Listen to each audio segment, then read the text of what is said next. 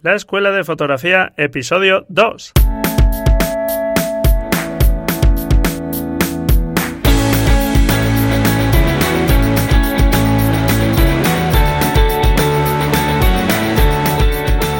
Hola, hola, bienvenidos a este nuevo episodio de la Escuela de Fotografía, este podcast para aprender fotografía y hacerlo de la forma más sencilla y amena posible.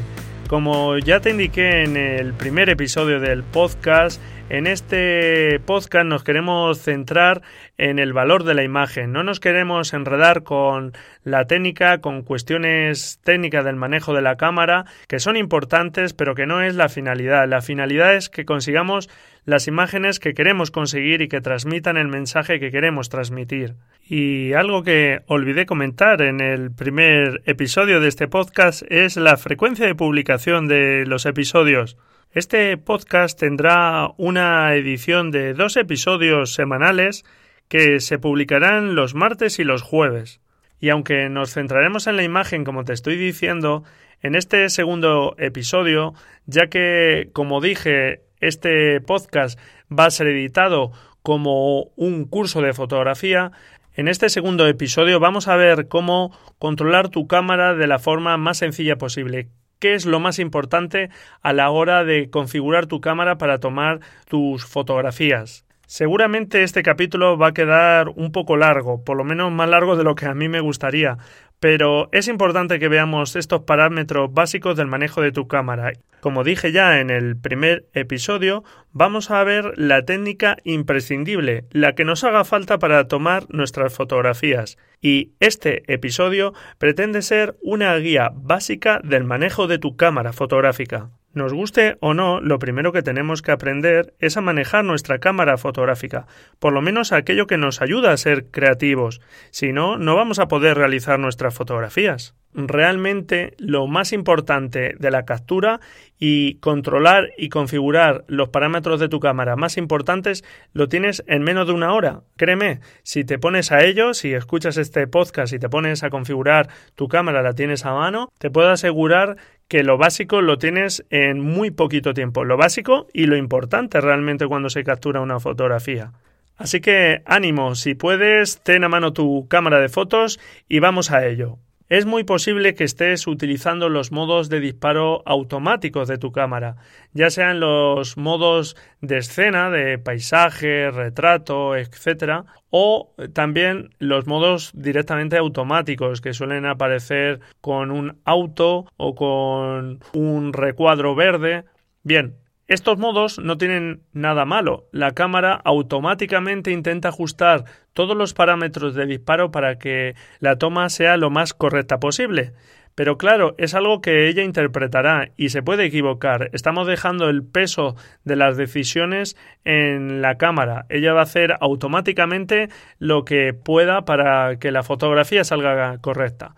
Pues es algo que tenemos que intentar poco a poco ir dejando a un lado para adentrarnos en otros modos de disparo que van a sernos más útiles. Un inciso aquí sobre tu cámara fotográfica. Si no estás habituado a configurar los modos de disparo de prioridad a la apertura, que se suele marcar o suele venir indicado como A o AV, y el modo de prioridad al tiempo de exposición, que suele venir marcado como S o TV, Tienes que echar un vistazo al manual de tu cámara, créeme, no creo que te pase nada, nada malo, y averiguar cómo configurarlo. Si tu cámara fotográfica no permite configurar estos modos, creo que puede ser útil que para aprovechar al máximo los fundamentos de la fotografía que se ven en este episodio, puedas pedir a alguien quizá una cámara fotográfica para que te la preste unos días, un día, y que puedas practicar con ella y así como te digo, puedas ver tú mismo cómo funcionan esos fundamentos básicos de la captura. Aquí seguramente nos viene bien un principio que no sé si conoces, el principio se llama de Pareto regla del 80-20, este principio fue elaborado por el economista italiano Vilfredo Pareto y aplicado ahora al manejo de tu cámara, creo que puede ser útil, porque este principio nos podría decir que el 20% de las funcionalidades que tiene, de todos esos botoncitos y parámetros, te van a permitir controlar ya el 80% de tu cámara. Y sin embargo, el 80% de las funcionalidades restantes de tu cámara solo las vas a utilizar el 20% de las veces. Por lo tanto, nos tenemos que centrar en ese 20% que te va a resultar más útil que vas a utilizar prácticamente en todos los disparos. ¿Y realmente cuál es ese 20% que más se utiliza o más importante de tu cámara?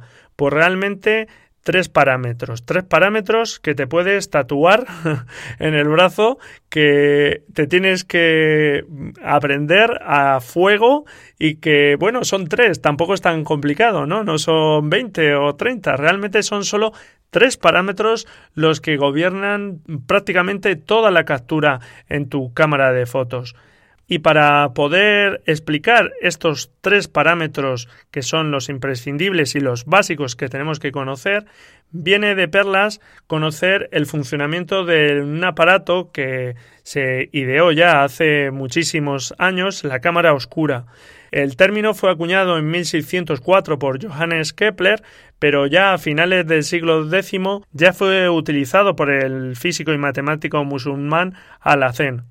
Y realmente esta cámara oscura es un precursor de la fotografía y nuestras cámaras actuales, desde la ultimísima y más nueva de cada fabricante hasta las más viejas, funcionan de la misma forma que funcionaba la cámara oscura. Para que veas este funcionamiento básico, podríamos ver una cámara de fotos como una caja cerrada, de ahí lo de cámara oscura, en el que en uno de los laterales hacemos un agujerito. Por ese agujerito va a entrar la luz y se va a proyectar la luz que entra en la pared opuesta a ese agujerito. Si en esa pared colocamos algo, un material que es sensible a la luz, y tenemos abierto ese orificio durante un determinado tiempo, ese elemento sensible va a ser capaz de capturar la luz que está entrando de la escena y reflejar lo que hay fuera, capturar la fotografía. Entonces, realmente los tres parámetros que gobiernan la cantidad de luz que entra en la fotografía son, como hemos dicho, tres. Apúntatelos a fuego. El primero, el diafragma, el tamaño del diafragma. ¿Qué es ese tamaño del diafragma? Es el tamaño del agujerito que estamos haciendo. A un tamaño más grande entrará más luz, a un tamaño más pequeño pues entrará menos luz, como es lógico. Segundo parámetro que te tienes que grabar a fuego, el tiempo de exposición, es decir, el tiempo que estamos dejando que entre la luz en la caja y llegue al material sensible. A mayor tiempo de exposición, pues más cantidad de luz entra, a menor tiempo de exposición, menos luz entra, también como es lógico. ¿Y cuál es el último parámetro, el tercer parámetro? Pues será la sensibilidad que tenga ese material que está recibiendo la luz, la sensibilidad que tendrá a la hora de captar la luz. Cuanto más sensible es, pues más luz captará aunque le llegue menos cantidad de luz. Y a menor sensibilidad necesitará más cantidad de luz para poder captar una determinada cantidad de luz. ¿De acuerdo? Repito, los tres parámetros que gobiernan tu disparo. Tamaño del diafragma, tamaño del agujero, tiempo de exposición, el tiempo que tenemos abierto ese agujero, el tiempo que está entrando luz a nuestra caja oscura y tercero, la sensibilidad del sensor. El sensor en las cámaras analógicas previas a la fotografía digital era el conocido carrete de fotografía, la película que metíamos en nuestra cámara de fotos y que contenía y nos permitía hacer X disparos, 24, 36, etc. Ahora, con la fotografía digital ya no es una película, sino que va a ser un sensor digital, que como vamos a ver ahora un poquito más adelante, las posibilidades que nos ofrece la fotografía digital con respecto a la sensibilidad del sensor es muy grande. Lo vamos a ver a continuación. Vale, pero vamos a empezar por el primero de ellos. Realmente, como ya te lo has tatuado, solo tienes que mirar tu brazo. El tamaño del diafragma va a ser el primer parámetro de configuración importante de nuestra cámara. Y empezamos por el difícil realmente, porque ¿cómo se mide el tamaño del diafragma?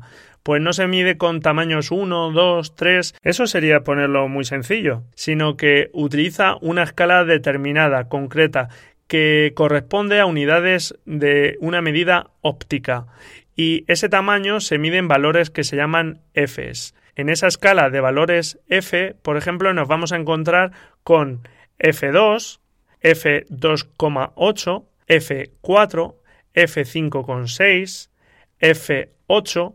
¿Qué significan todos estos F y un número? Pues a mayor número de F tendremos un tamaño del diafragma, un agujerito más pequeño, y a menor número de F, un tamaño del diafragma, un agujero más grande. Así, por ejemplo, cuando pasamos de F2 a F2,8, que es el siguiente en la escala, estamos haciendo el tamaño del agujero a la mitad. Conforme vamos teniendo un valor de f más alto, estamos reduciendo el tamaño de ese agujerito. Y conforme bajamos en la escala, si pasásemos del f2,8 a f2, estamos ampliando al doble el tamaño del diafragma. ¿Es necesario que te aprendas la escala de valores? No, no es necesario. Realmente no te asustes porque es algo que vamos a ir viendo poco a poco. No necesitas aprendértela ya. Únicamente te tienes que quedar con que valores bajos de f, pongamos f2, f2,8, tienen un tamaño de agujero grande y tamaños altos de f, que pueden ser, por ejemplo, f16, f22, van a corresponder a tamaños del diafragma pequeños. Ahora, para poder controlar el diafragma en tu cámara, vas a tener que configurar el modo de prioridad a la apertura, que suele venir rotulado como A o AV, o también el modo manual. Pero aquí entre tú y yo, seguramente has podido escuchar alguna vez, ah, utilizas el modo automático, pero hombre, ¿cómo disparas en automático? Tienes que disparar en manual, tienes que saber disparar en manual. Pues ahora, entre tú y yo, el modo manual se utiliza muy pocas veces. Es más, es que no te lo aconsejo, no te aconsejo que lo utilices al principio. Naturalmente tiene su uso y está más que justificado su uso, pero te puedo asegurar que es en unos determinados tipos de fotografía. En la mayoría no nos es útil, la mayoría de las veces no nos es útil porque tenemos que configurar varios parámetros que es difícil de controlar rápidamente para poder hacer nuestros disparos con rapidez. Por lo tanto, ¿qué tienes que hacer aquí? Configura el modo de disparo de prioridad a la apertura A o a V y ahora solo te queda averiguar qué botones o qué dial tienes que utilizar en tu cámara para modificar el valor de F. ¿Y para qué nos sirve todo esto del tamaño del diafragma? Pues naturalmente sirve para que entre más o menos luz. Pero creativamente, ¿para qué lo vamos a utilizar? Pues realmente esto se usa fundamentalmente para algo que se llama la profundidad de campo, que ya veremos en un programa aparte, completamente separado, porque el tema merece una explicación más profunda y un detalle más amplio. ¿De acuerdo? Pero de momento únicamente te explico que la profundidad de campo es la parte que sale enfocada desde el plano que tenemos enfocado. Sabes que cuando apretamos el botón de disparo de tu cámara, la cámara enfoca al elemento que está fotografiando en la escena. Y desde ese plano enfocado es la parte que va a salir nítida tanto por delante como por detrás de ese elemento. Así, con valores de f bajo vamos a tener una profundidad de campo, una parte nítida reducida, una profundidad de campo pequeña, por ejemplo a f2 vamos a tener una parte enfocada que es relativamente pequeña desde el plano que está enfocado y utilizando valores f altos, por ejemplo f16, vamos a tener una profundidad de campo muy grande. ¿Para qué nos sirve esto realmente? pues para elegir qué queremos que salga enfocado. Por ejemplo, en un retrato que no queremos que nos distraiga el fondo porque no es especialmente bonito, podemos poner un F bajo, configurar un F bajo, lo mínimo que podamos, por ejemplo, para que la parte que sale nítida sea la persona, pero lo de detrás no nos distraiga mucho. Sin embargo, en un paisaje, por ejemplo, que queremos que tanto las plantas que tenemos en el primer plano, las florecitas, como los árboles que tenemos un poco más para allá, como las montañas del fondo, todo aparezca enfocado. Vamos a utilizar valores F altos, por ejemplo, F16 o F22, como comentaba antes. Ejercicio que puedes hacer. Enfoca a una persona relativamente cerca o a un objeto, lo que sea, relativamente cerca. E intenta que en el encuadre salgan cosas tanto por detrás como por delante, si es posible de la escena. Pero bueno, con que al menos aparezcan por detrás y en un plano separado, que por ejemplo la persona esté a metro y medio y a varios metros después, pues tengamos, no sé, unas plantas, unos árboles, una valla, lo que sea. Pues ahora intenta hacer la misma fotografía con el mismo encuadre, configurando el modo de disparo A o AV y haciendo dos tomas, una con un valor F bajo, lo más bajo que puedas, y otro con un valor F alto, lo más alto que puedas. Inciso aquí sobre los valores F. Los valores F que vas a poder utilizar dependen del objetivo de tu cámara. Si tienes una cámara con objetivos intercambiables, pues dependerá del objetivo que tengas en ese momento en la cámara. Y si tienes una cámara con un objetivo que no es intercambiable, que está acoplado a la cámara, como por ejemplo el de las compactas, pues tendrás unos valores siempre fijos en esa cámara. ¿Y cuáles son esos valores? Pues sean de un objetivo intercambiable o esté fijo el objetivo en tu cámara, serán los valores de construcción de ese objetivo. Y fue el fabricante el que en su construcción pudo llegar a un máximo de estos Fs la apertura máxima de un objetivo es una característica fundamental y suele venir rotulada en la parte frontal del objetivo o en el anillo frontal. Así tendrás un F mínimo, pongamos F2, y un F máximo, pongamos F16. En ese rango podrás moverte tú. Si tienes objetivos con zoom, a no ser que sean de gama más alta, generalmente también va a variar el F más bajo que vas a poder utilizar en tu cámara. Así, si tienes un zoom, por ejemplo, habitual, un 1855, que suele venir en muchas cámaras reflex, con la longitud focal más angular, con el, por ejemplo, ese 18 milímetros, vas a tener una apertura, digamos, de f3,5. Pero si estás utilizando un zoom de 55 milímetros, pues en ese caso vas a tener un f, pongamos, de 4,5. Por lo tanto, en muchos objetivos con zoom, la longitud focal también influye en el f más bajo que puedes utilizar. Segundo parámetro que tenemos que controlar, que como también lo tienes tatuado, solo tienes que mirar a tu tatuaje y vas a ver que es el tiempo de exposición, que es el tiempo que tenemos abierto lo que se llama realmente el obturador de nuestra cámara, que son como unas cortinillas que abren un determinado momento y se vuelven a cerrar para impedir que esté pasando más luz al sensor de nuestra cámara. Aquí realmente con este parámetro lo tenemos más fácil porque la unidad de medida son segundos. Realmente cuando disparamos más que segundos estamos disparando en fracciones de segundo.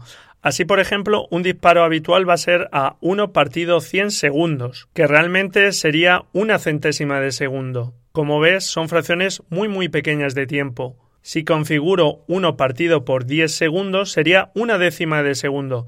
Estarían entrando 10 veces más tiempo la luz al sensor de nuestra cámara y si configuro uno partido 1000 sería una milésima de segundo el tiempo que está entrando la luz a nuestro sensor. ¿Cómo vamos a poder configurar este parámetro? Pues configurando el modo de disparo por prioridad al tiempo de exposición, que suele venir marcado en las cámaras como S o TV. Si configuras este parámetro, puedes, a través del dial de tu cámara o de los botones de ajuste de los menús, vas a poder elegir el tiempo de exposición. Generalmente hay cámaras que cuando indican 100 o 125 o 200 significa que es una fracción. Deberíamos verlo como 1 partido 100, 1 partido 200. Y cuando indican segundos completos, por ejemplo un segundo, dos segundos, cuatro segundos, suelen poner el símbolo de segundos al lado del número, con eso doble comilla al lado del número. ¿Qué conseguimos cambiando este tiempo? Pues naturalmente que entre más luz o menos luz al sensor, pero también va a tener un uso creativo porque si dejamos tiempo de obturación muy bajos, por ejemplo, pongamos de un segundo entero, durante un segundo está entrando la luz, se va a registrar un movimiento. Sin embargo, si ponemos tiempos de exposición muy cortitos, por ejemplo, uno partido mil, que sería una milésima de segundo, estamos cogiendo una porción del tiempo tan tan pequeña que lo que vamos a hacer es congelar el movimiento. Pensemos que estamos fotografiando una pareja que está bailando y girando pues de forma bastante rápida, pero si disparamos a uno partido mil, como hemos dicho, ya se van a tener que mover muy muy rápido para que realmente se recoja ese movimiento, porque si no lo que vamos a hacer es congelar su movimiento, pararlos en una determinada posición. Sin embargo, si disparamos, por ejemplo, a uno partido por 30, ya sí que es posible que recojamos esa parte de movimiento. Ejercicio que tienes que hacer. Pues intenta, por ejemplo, ponerte en un plano perpendicular a algo que estén pasando un vehículo en movimiento, por ejemplo, un coche, y dispara a uno partido, por ejemplo, 40. Si el coche va a una determinada velocidad suficiente, no va muy muy muy despacio, vas a ver como si no mueves la cámara, el coche sale con una estela en movimiento y el resto de la escena que no se mueve saldrá quieta naturalmente. Si realizamos ese mismo disparo a uno partido, por ejemplo, 500, ese coche va a salir completamente congelado. Así que ánimo, venga, a probar este modo de disparo. Y únicamente un inciso. Si disparamos a velocidades por debajo de 1 partido 60, por ejemplo 1 partido 30, 1 partido 10, no digamos ya velocidades de un segundo, dos segundos, hay riesgo de trepidación. ¿Qué significa esto? Que con movimiento mínimo durante el disparo la foto nos va a salir movida y queramos o no es muy difícil no movernos por mucho que intentes mantener la cámara quieta. Si vas a disparar a velocidades lentas, ¿qué deberías hacer? Pues apoyar la cámara en algún sitio o, mejor aún, poner la cámara en un trípode. Un truquillo por si no tienes trípode a mano. Si tienes que hacer una velocidad por debajo de 1 partido 60, intenta quizá apoyarte en algo los brazos o apoyarte un poco en una pared o en algo similar. Y puedes realizar el disparo justo después de expirar. Inspiras, tomas aire, expiras, lo sueltas y entonces disparas. Es cuando el cuerpo está más relajado. Si tenemos el aire dentro de los pulmones, hay más tensión en nuestro cuerpo. Bueno, es un pequeño truquillo que no te va a salvar de, de mucho, pero bueno, en alguna ocasión sí que es posible, si lo pruebas, que te dé un poquitín más de estabilidad. Pero bueno, eh, si utilizas velocidades lentas, es muy fácil que te trepiden las fotos y esta es la causa. Y vamos por fin al último parámetro de esos tres que también tienes tatuado en tu brazo y que es la sensibilidad del sensor. Este realmente es seguramente el patito feo de los tres, porque no tiene prácticamente ningún uso creativo, pero es muy importante a la hora de tomar la fotografía.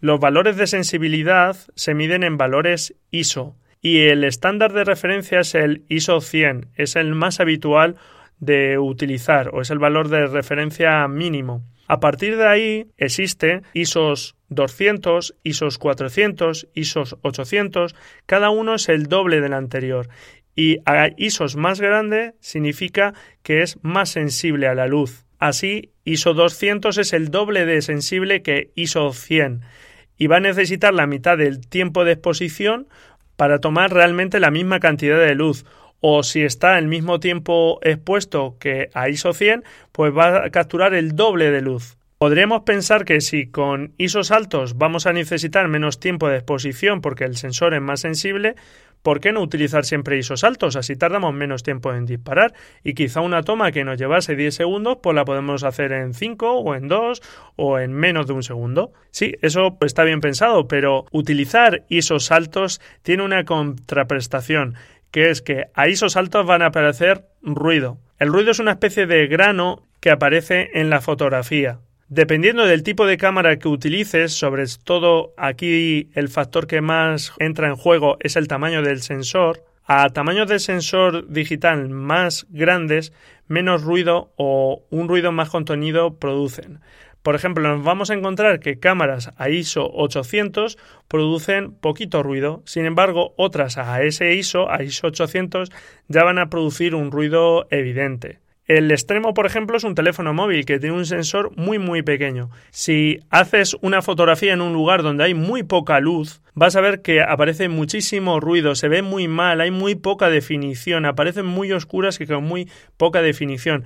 Eso es porque la cámara de tu teléfono móvil sube el ISO para intentar que sea más sensible y poder capturar más luz pero lo que tenemos es una foto con muchísimo ruido. Por lo tanto, realmente lo que tenemos que intentar buscar es todo lo contrario, utilizar los ISOs más bajos posibles. ¿Y por qué te decía que este era el patito feo? Porque, como te he dicho, prácticamente no tiene ningún uso creativo. Es cierto que este grano que aparece en la fotografía, si más o menos es comedido, puede tener un uso creativo. En las fotografías, por ejemplo, va a dar la apariencia de una fotografía antigua, aunque sea una fotografía o un uso más pictórico, va a parecerse un poquito más a una pintura. Pero eso es algo que podemos añadir después fácilmente en el revelado y no necesitamos ahora añadir un ruido en la fotografía si queremos utilizar ese ruido que después no vamos a poder quitar si ya está en la fotografía. Por lo tanto, es mejor utilizar los ISOs más bajos. Para configurar el ISO de tu cámara,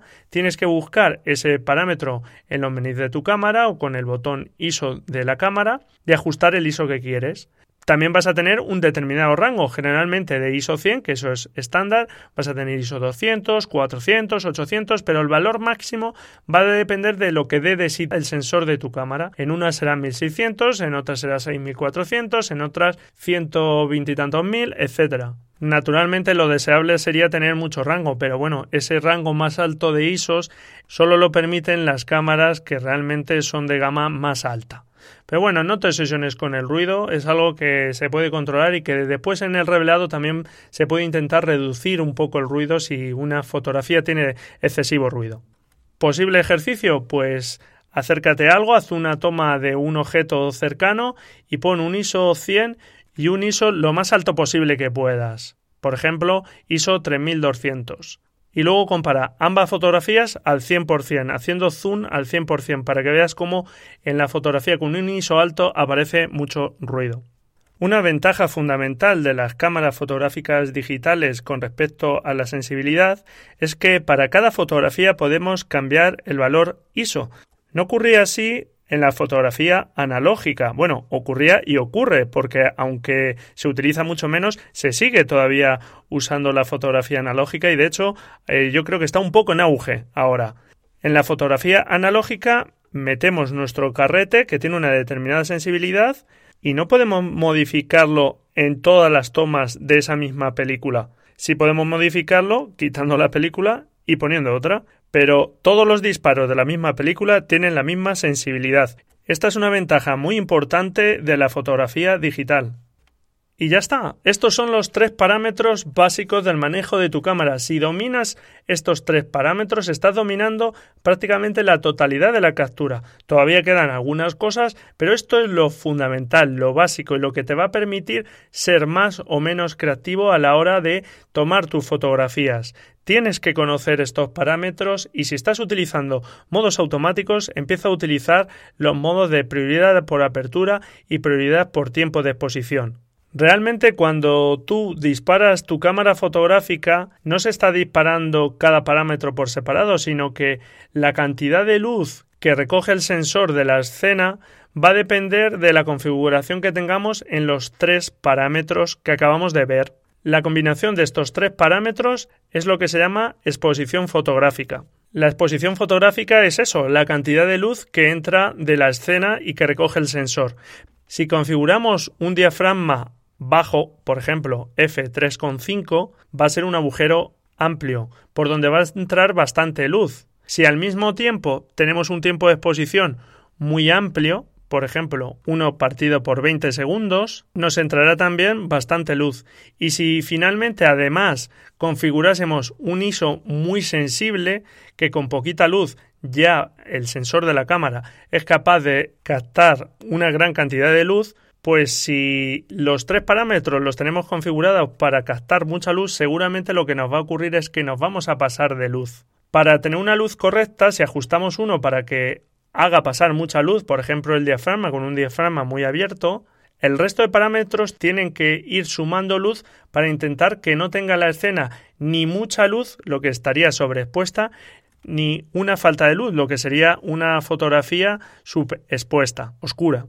Pues vaya lío entonces, porque tengo que estar ajustando todos los parámetros yo para que la luz que capta la cámara sea la correcta. Pues espera, que yo me vuelvo al modo automático. No, no, Realmente ya te he comentado que vas a utilizar los modos semiautomáticos de prioridad a la apertura y prioridad al tiempo de exposición. Con estos modos de disparo, lo único que configuras es un parámetro, o bien la apertura o bien el tiempo de exposición, y adicionalmente tenemos el valor de ISO que especifiquemos. Por lo tanto, nosotros solo vamos a tener que poner un valor. ¿Y cómo sabe la cámara realmente ¿Qué valores tiene que utilizar del resto? Pues a través del exposímetro. El exposímetro es un aparato que está dentro de la cámara y que según la luz que haya en la escena y el valor que tú hayas configurado de ese parámetro, sabe cómo tiene que ajustar los otros dos parámetros. El ISO realmente se puede ajustar generalmente o a un valor determinado o a un valor auto. Cuando se especifica un valor auto, la cámara elige qué ISO poner y puede jugar. Si realmente ponemos ISO 100, ISO 200, un valor determinado, no puede jugar. Tiene que utilizar ese valor sí o sí. No puede estar poniendo o más o menos valor de ISO según le convenga. Si, por ejemplo, nosotros ponemos un diafragma cerrado y en la escena hay poca luz y nosotros ya estamos cerrando el diafragma a un F, por ejemplo, 16, estamos haciendo un agujerito pequeño, la cámara lo que tiene que hacer es que a través del tiempo de exposición tener más tiempo abierto ese agujero para que entre más luz. De la misma forma, si abrimos en ese momento el diafragma al máximo, pongamos por ejemplo y medio, ya tiene que disparar más rápido porque como el agujero es más grande necesita menos tiempo para entrar la misma luz. Solamente si configuramos el modo manual tendríamos que configurar todos los parámetros, bueno, excluido si usamos el ISO automático. La cámara no haría nada por nosotros más allá de indicar con el indicador del exposímetro de la cámara si con los ajustes de diafragma, tiempo de exposición y ISO que tenemos actual nos falta luz o nos sobra luz. Si se va desde el 0 hacia el menos, menos 1, menos 2, es que nos falta luz. Con los parámetros actuales no entra suficiente luz. Podríamos abrir el diafragma si no lo tenemos al máximo abierto o hacer una exposición más larga. Si por el contrario tenemos más 1 más 2 es que nos sobra luz y por ejemplo podemos cerrar el diafragma. Si estamos utilizando un valor de F11 podemos subir un poco más y cerrar a F16 o bien disparar más rápido. Si estamos disparando a 1 partido 100, pues quizá disparar a 1 partido 200. Este menos 1, más 1, etcétera, son pasos de luz. Ya veremos el concepto de paso de luz un poquito más adelante. Tampoco nos vamos a agobiar, poco a poco. Pero hazme caso, al principio no utilices el modo manual porque únicamente trae complicaciones. Ya habrá tiempo de utilizar el modo manual en determinadas circunstancias es imprescindible, pero de momento vamos a olvidarnos de él. Haz los ejercicios que te he comentado y recuerda los tres parámetros básicos de disparo.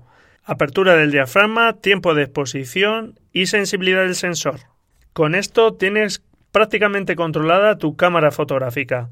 Aprende a configurar los modos de prioridad por apertura y prioridad por tiempo de exposición y hazte con estos modos practicando.